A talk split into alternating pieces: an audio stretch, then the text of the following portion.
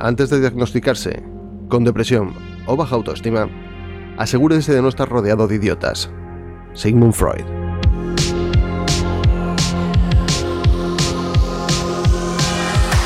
Bienvenidos al único programa de radio que saca tu basura una vez por semana. Esto es Tu mierda es menos mierda, presentado por la inofensiva Angie Mata.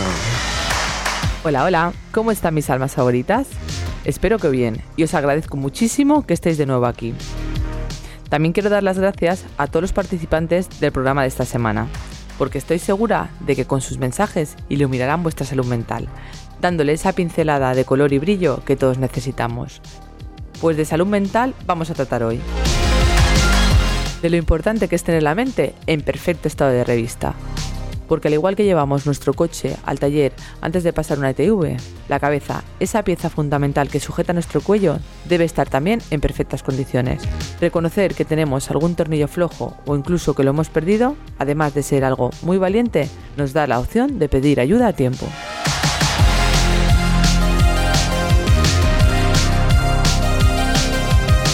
Pues esta semana, cuando ya teníamos el programa listo, tuvimos que hacerlo de nuevo. Y todo por lo acontecido en el Congreso de los Diputados. Que algunos dirán que fue lamentable, otros bochornoso. Y visto desde fuera, bien puede calificarse así. Pero en este programa no somos ni de unos ni de otros. Simplemente creemos que todo pasa por causalidad. Errejón con un motivo y Carmelo con una acción fueron la motivación para hacer cambios en nuestro guion. Esto no es de, mal, de la máxima actualidad, pero sin embargo sí es de la máxima importancia. El último barómetro del CIS ya empieza a preguntar, es la primera vez que pregunta sobre salud mental y arroja datos que son espeluznantes. Vivimos un momento en el que a mucha gente se le han derrumbado las expectativas de vida. Eso es normal que haya tenido impacto el empobrecimiento, la precariedad, en la salud mental, en la tranquilidad de mucha gente. Lo que ya no es tan normal es que toda esa gente esté fundamentalmente sola o se haya quedado fundamentalmente sola. Ese barómetro arroja que 6 de cada 10 españoles tienen ya síntomas de depresión y ansiedad y a menudo, si no pueden pagar un psicólogo por la privada, lo viven solos. Ese barómetro arroja que 7 de cada 10 jóvenes, cuando le preguntan por el futuro, dicen sentirse totalmente desesperanzados. Y eso es perder una generación entera. Y ese barómetro arroja que 10 personas 10 personas al día se suicidan en España. Yo le confieso que yo he tenido que volver a mirar el dato por si era verdad, porque en realidad uno en, el entorno pues parece que no lo escucha, y no lo escucha porque además las familias a las que le sucede esto lo viven con estigma o se lo callan o no lo pueden contar como si tuvieran culpa de algo. Fíjese que ni siquiera nos tenemos que ir tan lejos a experiencias tan dramáticas. Si yo le digo diazepam, Valium, lorazepam, tranquimacin o lexatin, ¿Por qué todos aquí, aquí y fuera, por qué todos aquí sabemos de lo que estoy hablando? Si estuviera hablando de medicamentos para el riñón o para el hígado no lo sabríamos. ¿Por qué todos aquí sabemos de lo que estoy hablando? ¿En qué momento hemos normalizado que para que nuestra sociedad funcione tenemos que vivir permanentemente medicados? ¿Cuándo nos hemos acostumbrado a que esto sea una cosa normal? Señor presidente, nosotros le advertimos el día 24 de febrero que venía una ola de la salud mental que había que adelantarse, que el Estado no podía dejar solo a los ciudadanos que estaban sufriendo y desde entonces hemos avanzado poco. Por eso yo hoy le querría exigir aquí, le querría pedir aquí tres compromisos. En primer lugar, la actualización de la Estrategia Nacional de Salud Mental, porque cada semana que pasa hay miles de españoles que sufren.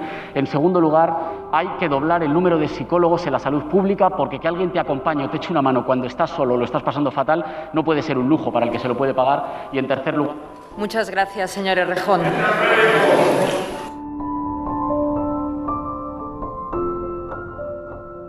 Cuando tuve la idea de hacer este podcast de autoayuda, fue por casos que había a mi alrededor, que muchas veces estaban siendo desatendidos, y no por falta de pedir ayuda, sino por falta de recursos económicos. Por cada 100.000 habitantes en España hay 6 psicólogos, y en el resto de la Unión Europea 18. Como dijo la novelista Phyllis Baromi, hay dos modos de afrontar las dificultades. Cambias las dificultades o te cambias a ti para hacerles frente. Hola chicos, ¿qué tal?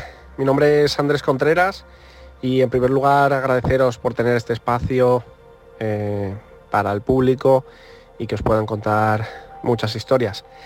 Yo venía a contaros mi historia, muchos de vosotros la habéis visto durante estos últimos tres años en las noticias. Una historia que siempre vemos lejanas, porque la vemos en las noticias, pero una historia chocante, ¿no? Una historia dura que he tenido que vivir y que me ha tocado vivir así. Yo un 7 de mayo de 2017 eh, salí a disfrutar del ciclismo junto a mi padre, a recorrer pocos kilómetros, ¿no? Porque teníamos que volver a comer con la familia y íbamos con cuatro compañeros más, un pelotón de seis ciclistas, eh, recorriendo pues, las carreteras para entrenar, para cumplir nuestros objetivos. Yo practicaba triatlón y, y bueno, una conductora ebria y drogada nos arrolla de frente para llevarse la vida de, tres personas eh, y dos quedamos muy graves. Por suerte uno de los compañeros no le sucedió nada. Uno de los fallecidos mi padre, los otros dos fallecidos dos compañeros y, y yo directamente al hospital, ¿no?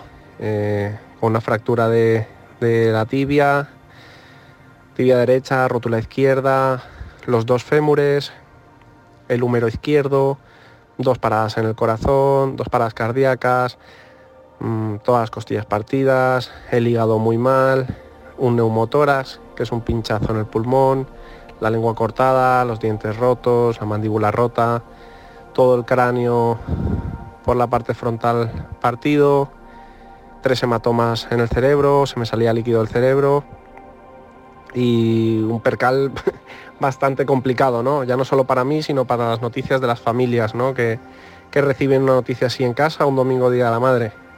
Por eso tenemos que respetar siempre a esa gente que va montada encima de una bicicleta porque no sabes si puede ir ahí un amigo, tu vecino, tu hijo, son personas las que debemos convivir todos juntos en, la vía pública. Con esto, una semana en, coma inducido, eh, debatiéndome entre la vida y la muerte.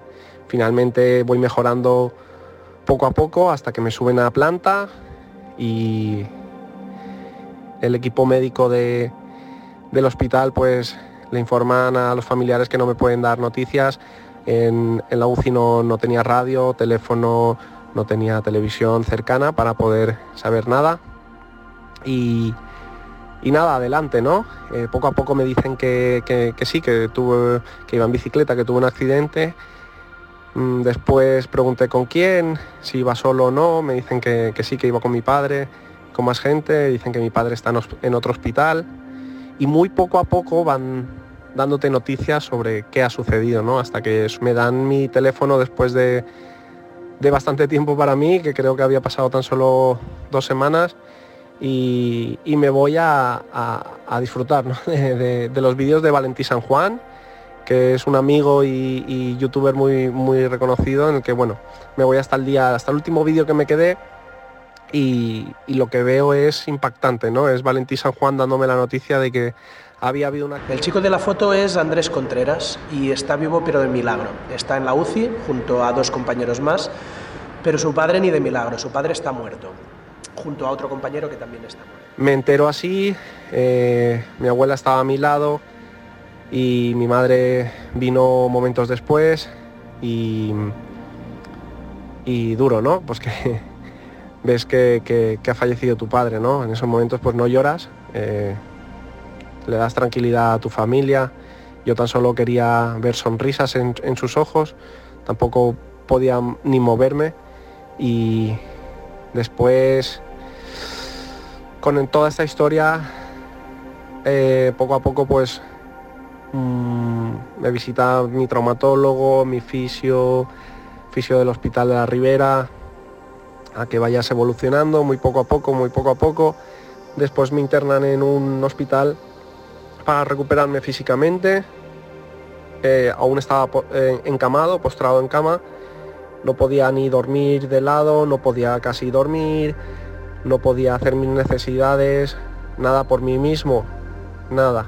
Siempre traumatólogo, pues ya desde un principio me decía que esa rodilla para hacer ciclismo iba a estar complicado, que cuando fuera mayor iba a tener muchos problemas y poco a poco evolucionando con el equipo de fisios que me trataron muy bien, aunque siempre todo lo que me, rodeaba era mm, pausa, yo no quería pausa, siempre quería ir a tope, ¿no? Recuperarme de este politraumatismo, salir de esta historia y tirar para adelante y, salir de ahí físicamente y estar bien.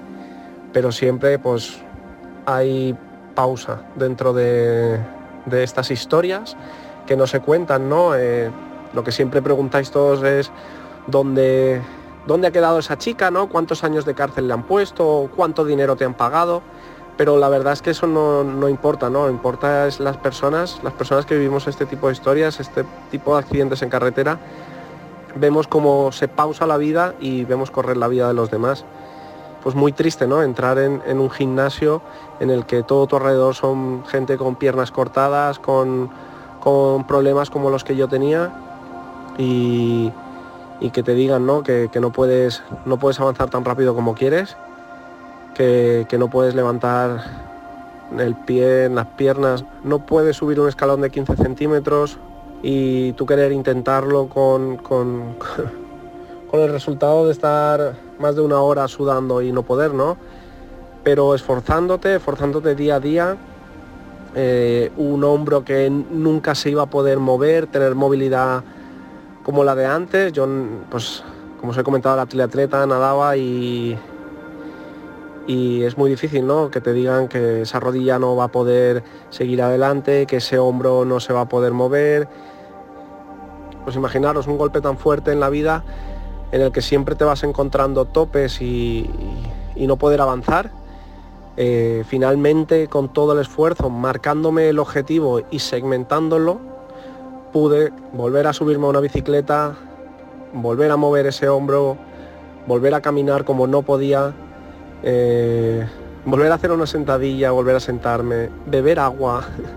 No sabéis cuando se te para la vida el disfrute que es sentir esa agua recorrer por la boca, volver a hacer tus necesidades, volver a hacer cualquier cosa. Cualquier cosa. Em, es muy, muy, muy importante ¿no? que, que en cualquier bache que tengamos en la vida nos marquemos esos objetivos, los sepamos segmentar e ir alcanzando muy poco a poco, muy poco a poco hasta que consigamos obtener ese resultado que nadie pensaba que ibas a tener. Estar completamente sano, volver a, ir de menos 10 a 0 para volver a tener una vida básica como teníamos antes. Nunca voy a volver a poder competir en el triatlón, en el triatlón, pero bueno, mira, esto es algo que puedo decir ahora y que a lo mejor en el futuro con mucho esfuerzo pueda volver a, competir en el deporte que, que amaba.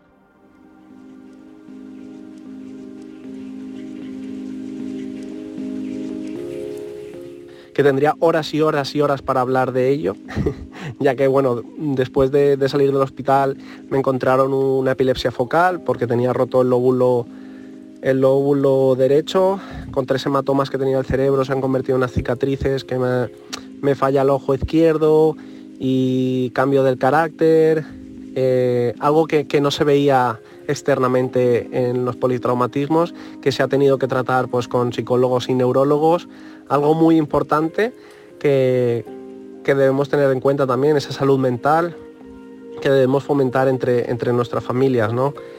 Algo que, con un golpe tan grande, ¿no? Perder a un padre, yo después de salir del hospital, llegar a tu casa y, y, faltar, ¿no? Esa imagen de tu padre que tenías antes del accidente, ¿no? Es muy duro, sí, pero debemos saber salir de ahí. Solo tenía una opción, yo solo tenía una opción, que era tirar hacia adelante y cumplir esos objetivos que nadie pensaba que, que iba a cumplir y, es, esfuerzo, ¿no? Esfuerzo. Yo pasaba ocho horas eh, trabajando para recuperar mi vida. Estaba pues cuatro horas en, en, el fisio, otros días estaba pues dos horas en el fisio y cinco horas en el gimnasio para poder ser 100% esa persona que, era antes y, así poder cumplir ese objetivo ¿no? de tener otra vez la vida que tenía. Muchas gracias por, por escuchar una historia más, una historia dura, así que un saludo.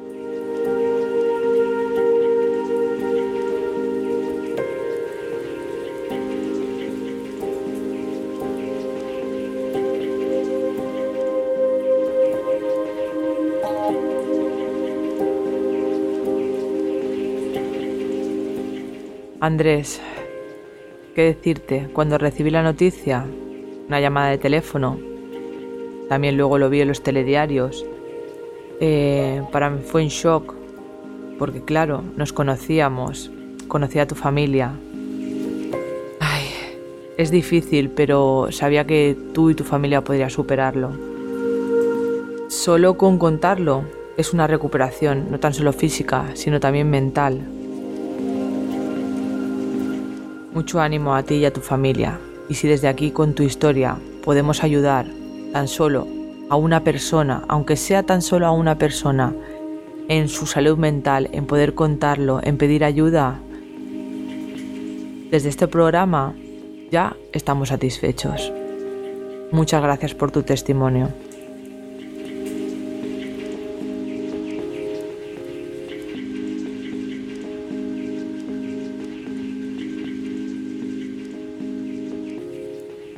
Por eso, siempre digo que la vida hay que exprimirla al máximo y vivir.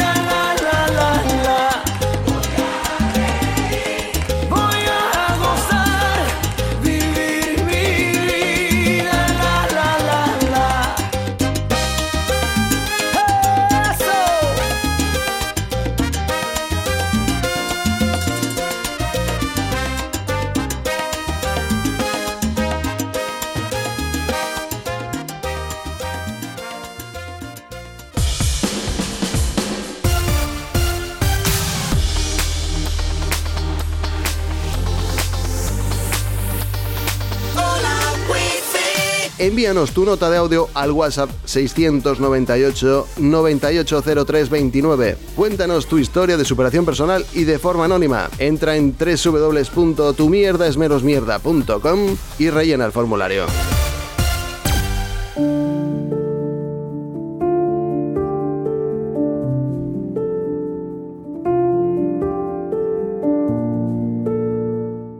Hola, ¿qué tal estáis? Gracias por invitarme a este podcast y os doy la enhorabuena porque la verdad que es un podcast que creo que va a ayudar a muchísima gente. Mi nombre es Cristian Salomoni, soy director del IAC, el Instituto Internacional de Análisis de la Conducta, soy criminalista y experto en comportamiento no verbal. Estoy aquí para subrayar que la salud mental no es importante, es importantísima. Sin salud mental no somos lo que somos. Sin salud mental no podemos vivir una vida plena. Entonces, lo bochornoso que pasó en el Congreso de los Diputados fue, la verdad, muy lamentable.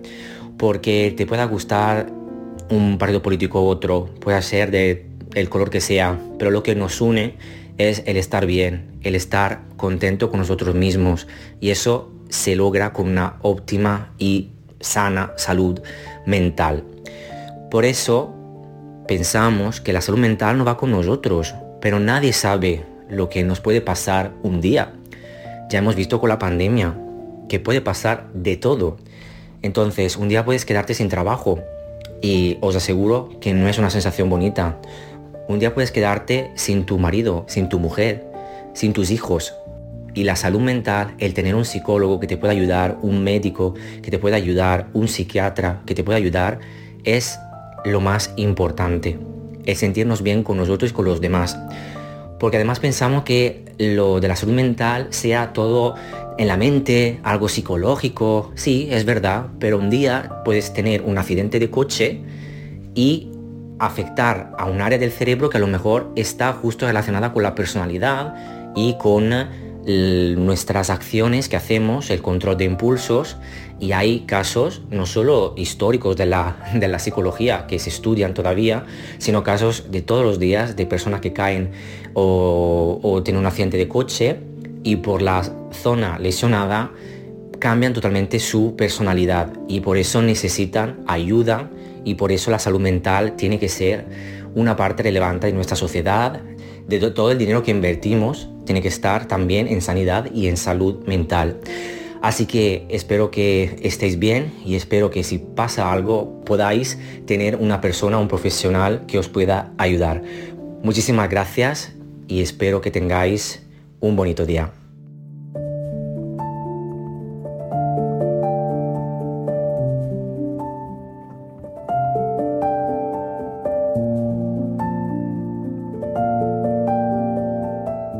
Muchas gracias a esta gran alma, Cristian Salomoni, por ayudarnos a comprender mejor nuestra mente. Esperemos contar contigo para otra ocasión.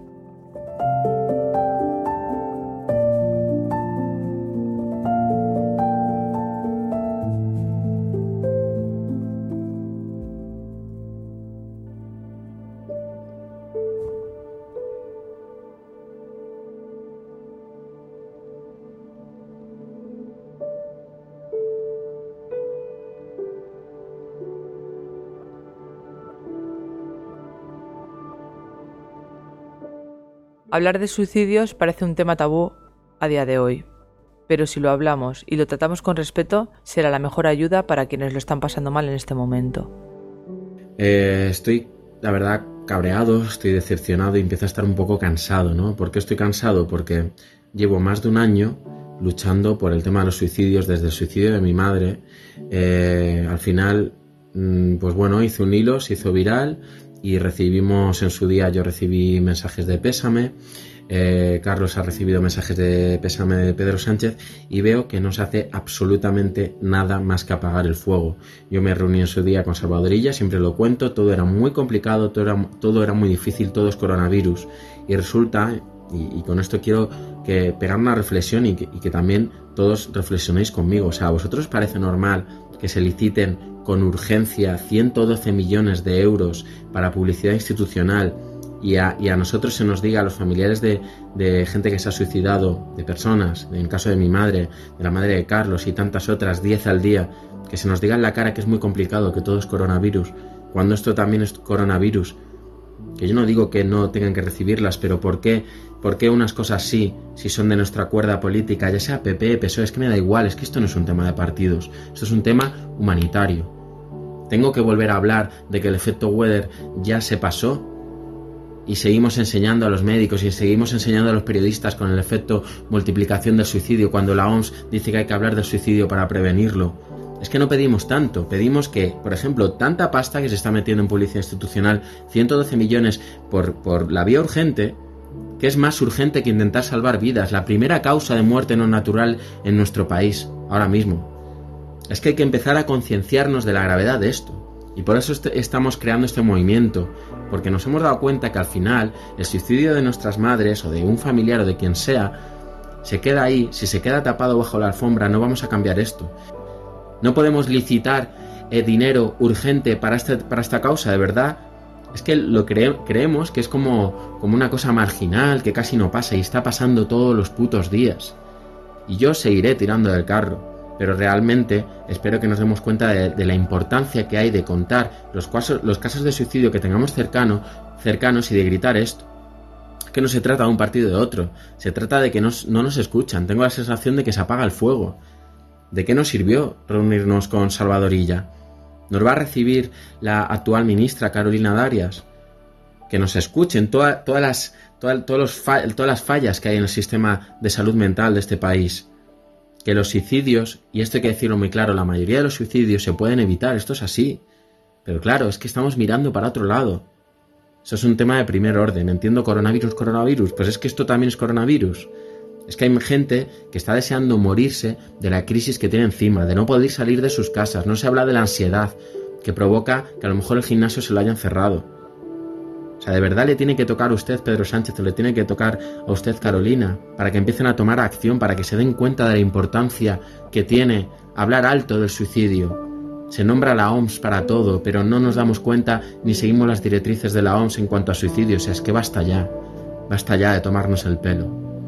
Pues mientras esto siga así y ustedes sigan sin tomar medidas, lo siento, pero serán cómplices de alguna forma de estas muertes, de alguna forma directa, total. O sea, ya lo sentía con mi madre, que yo, yo lo pedía y pedía ayuda constantemente antes de que sucediese, y está siendo. Y ustedes, mientras sigan mirando para otro lado, serán cómplices tanto el caso del presidente del gobierno como la ministra de Sanidad.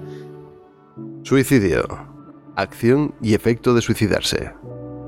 Este acto voluntario, que pone fin a la vida de una persona, está regulado en el artículo 143 del Código Penal, donde dice lo siguiente en el punto 1. El que induzca al suicidio de otro será castigado con la pena de prisión de 4 a 8 años. Punto 2 se impondrá la pena de prisión de 2 a 5 años al que coopere con actos necesarios al suicidio de una persona. Punto 3.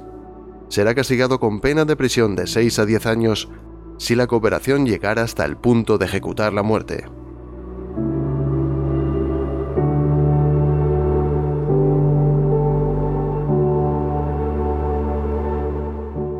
Este audio pertenece a un vídeo de la cuenta de Instagram Estos Suicidios. Desde aquí queremos agradecer a Natalia de VR Management que nos pusiera en contacto con su creador de contenido. Hola, mi nombre es Román Reyes, mi madre se suicidó el 4 de noviembre de 2019, era funcionaria, ese mismo día había un debate electoral en el cual ni un solo político iba a decir una sola palabra sobre salud mental. Ha pasado poco más de un año, parece que las cosas están cambiando, pero queda muchísimo por hacer. Esto no es solo una cosa de una moda de un día, se suicidan 10 personas al día en nuestro país y es una cifra que puede estar aumentando eh, y ya así lo dicen los expertos eh, con todo el tema de la crisis de esta pandemia. Entonces es muy importante que apretemos ahora, que intentemos salvar las vidas que todavía se pueden salvar porque un suicida no quiere morir sino dejar de sufrir entonces os pido por favor encarecidamente que compartáis y que firmáis, firméis la petición change.org barra stop suicidios change.org, si lo españolizamos, change.org barra stop suicidios, como, como se oye todo junto. A ver si entre todos podemos presionar para que por fin haya medidas a la altura del problema. Muchas gracias.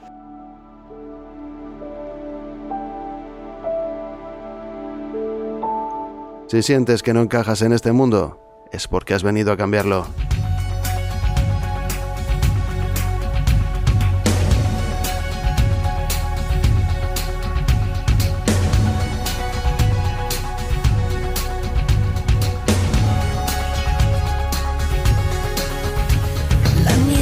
Se posa en la mañana, las piedras de un camino en la colina, el ave que se elevará, el alba que nos llegará, la nieve que se fundirá corriendo al mar, la almohada aún caliente guarda vida, inciertos pasos lentos de una niña.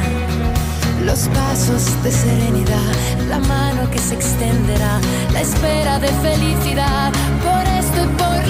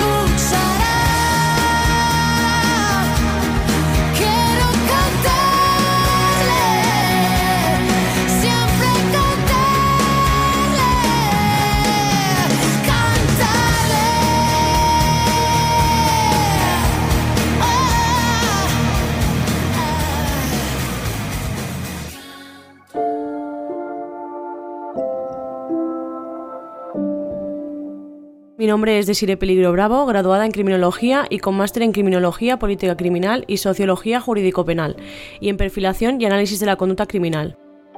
El tema de hoy es el suicidio y como experta en criminología os vengo a hablar sobre este fenómeno tan complejo. Según la OMS, cada año se suicidan más de 800.000 personas, siendo la principal causa de muerte en personas jóvenes entre 15 y 44 años. El suicidio es la manifestación más extrema de violencia, porque es la intención de infligirse daño a uno mismo de forma deliberada independientemente del grado de letalidad. El suicidio es un fenómeno multicausal y universal, cuyos principales factores de riesgo de suicidio son haber sufrido sucesos traumáticos en la infancia, acoso o acontecimiento vital adverso reciente, sobre todo si genera humillación profunda, ideas suicidas, intento de suicidio previo y antecedentes familiares de suicidio, alto nivel de impulsividad, inestabilidad emocional o carecer de recursos de afrontamiento adecuados. Trastornos mentales, especialmente la depresión y el estado de desesperación. Trastornos psicóticos y sintomatología ansiosa. Consumo de alcohol u otras drogas, enfermedades crónicas e incapacitantes, situación social y familiar frágil que favorezca el aislamiento y o la marginación social, como la falta de contacto familiar no voluntario, el desempleo o el ingreso en un centro penitenciario.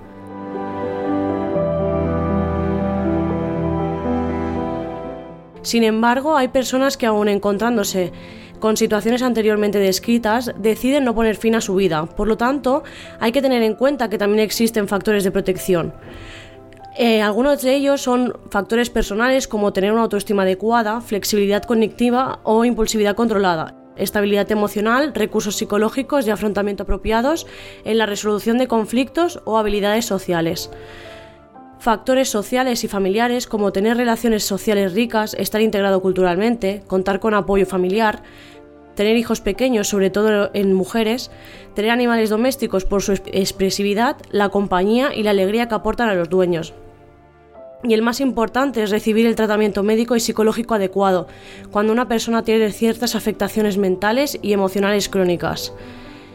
Por último, haceros hincapié en algunos de los recursos asistenciales a los que se pueden recurrir, como asociaciones de prevención del suicidio en Cataluña, la Asociación Vasca de Suicidología, eh, Red IPIS, eh, Sociedad Española de Suicidología también, eh, teléfonos de ayuda, que son los típicos teléfonos de emergencia como el 061 o el 112, teléfonos de la esperanza, teléfono contra el suicidio, y también eh, para prevenir el suicidio en los cuerpos policiales hay diversos teléfonos que los podéis encontrar por internet.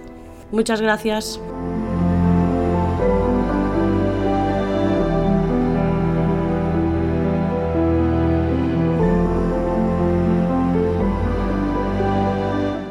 Muchas gracias, Desiree, por tu gran trabajo de investigación.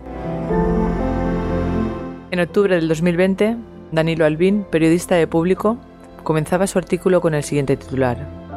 Los suicidios de 235 guardias civiles y 160 policías en los últimos 20 años son materia reservada. Danilo también, meses antes, abría otra publicación con el titular. Más de 30 ahorcamientos en comisarías revelan los fallos de los protocolos antisuicidios. Muchas veces no se tiene en cuenta el grado de daño psicológico que genera la investigación de un expediente disciplinario. Y aunque haya pasado el tiempo y se ha estimado a favor de la gente, su hoja de servicios ha sido arrugada, pisoteada. Y como si fuera una pelota de papel, han jugado con su vida y la de su familia. Esa hoja de papel, por mucho que la planches, siempre quedará con alguna arruga. Los mismos superiores que le dañaron ascenderán y lucirán sus medallas. Pero la salud mental de la gente, aunque fuera suelto, nunca volverá a ser la misma. A todos los funcionarios, autónomos, empleados de pequeñas y grandes empresas, en general, a todos los que estéis atravesando un mal momento, escuchadme con atención. La muerte no es el final. Vuestras familias, amigos, compañeros de trabajo, que ahora están ahí para ayudaros, sufrirán cuando vosotros ya no estéis. Asumir que no estás bien para hacer tu trabajo es un acto de valentía y profesionalidad.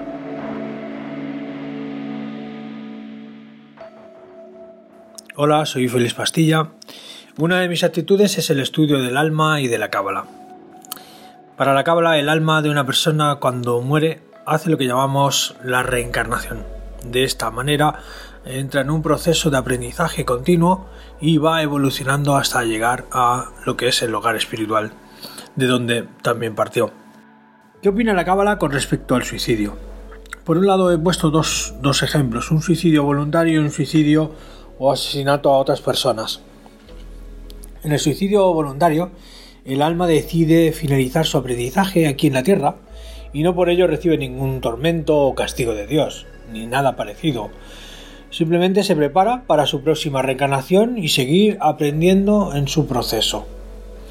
En la siguiente, en el suicidio por asesinato a otras personas o lesiones graves, aquí sí que el alma eh, puede estar equilibrando una balanza kármica.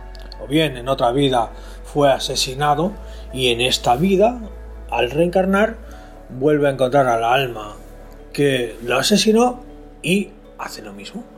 ¿Vale? O bien, por el contrario, es un, un aprendizaje nuevo para esta alma y decide matar a otra persona. Entonces decide a otra, a matar a otra persona, pero además también se suicida, ¿no? Eh, en este caso sí que se carga esta alma para su nuevo aprendizaje, se carga de una balanza muy fuerte eh, y descompensada de su karma, ¿vale? Para la siguiente vida. Eh, y además esta alma puede entrar en una cosa que se llama el tormento. De alguna manera es como que le va a costar mucho más llegar al hogar espiritual, a Dios, ¿vale? Antes de volver a reencarnar en otra próxima vida. Con lo cual sí que puede ser que exista el sufrimiento para esa alma. ¿Cómo salir de la rueda del sufrimiento? Siguiendo tres pasos. Primero, creer en tu parte divina o alma. Segundo, intención de evolucionar y ser mejor persona. Y tercero, anhelar el conocimiento para salir de este sufrimiento. Esta es la receta para vivir una vida con propósito y feliz. Sin más, eh, quiero que reciban todos un caluroso y afectuoso abrazo a sus corazones y que estén todos en paz. Hasta la próxima.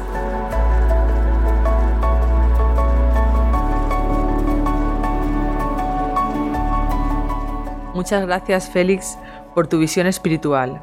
Y si alguno de vosotros quiere ponerse en contacto con él, puede hacerlo a través de la web del programa.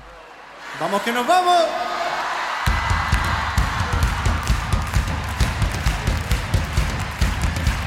Vamos de marcha o qué?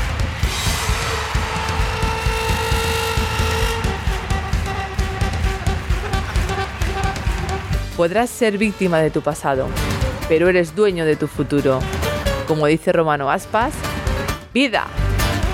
Hasta la semana que viene. Tengo que aprender a conformarme con lo que la vida me da. Dos manos y una voz para cantarte. Un corazón para poder amar. Tengo que dejar de ser cobarde y afrontar lo que miedo me da. La oscuridad sin ti solo en la noche, el silencio de la amarga soledad. ¡Vamos!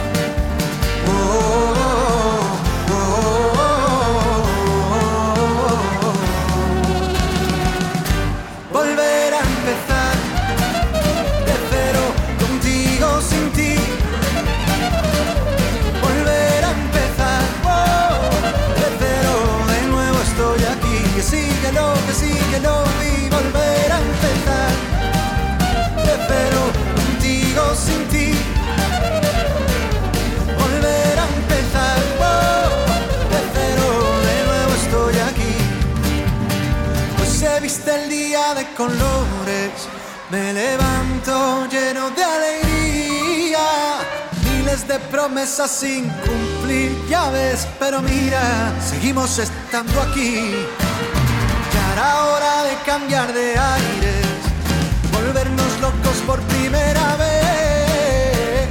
Ya sé que algunas cosas sí mal, pero deja que aprenda de mi ayer. Como dice.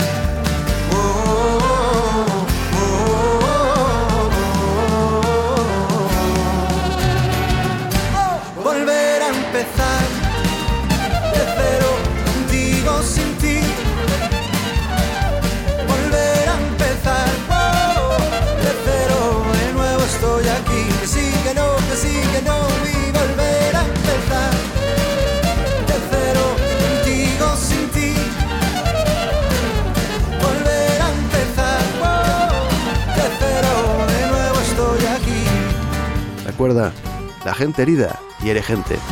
La gente curada cura gente. Las personas que cambian para bien cambian a las personas. Las personas amargadas amargan a las personas. Rodéate de aquellas que te permitan vivir en paz.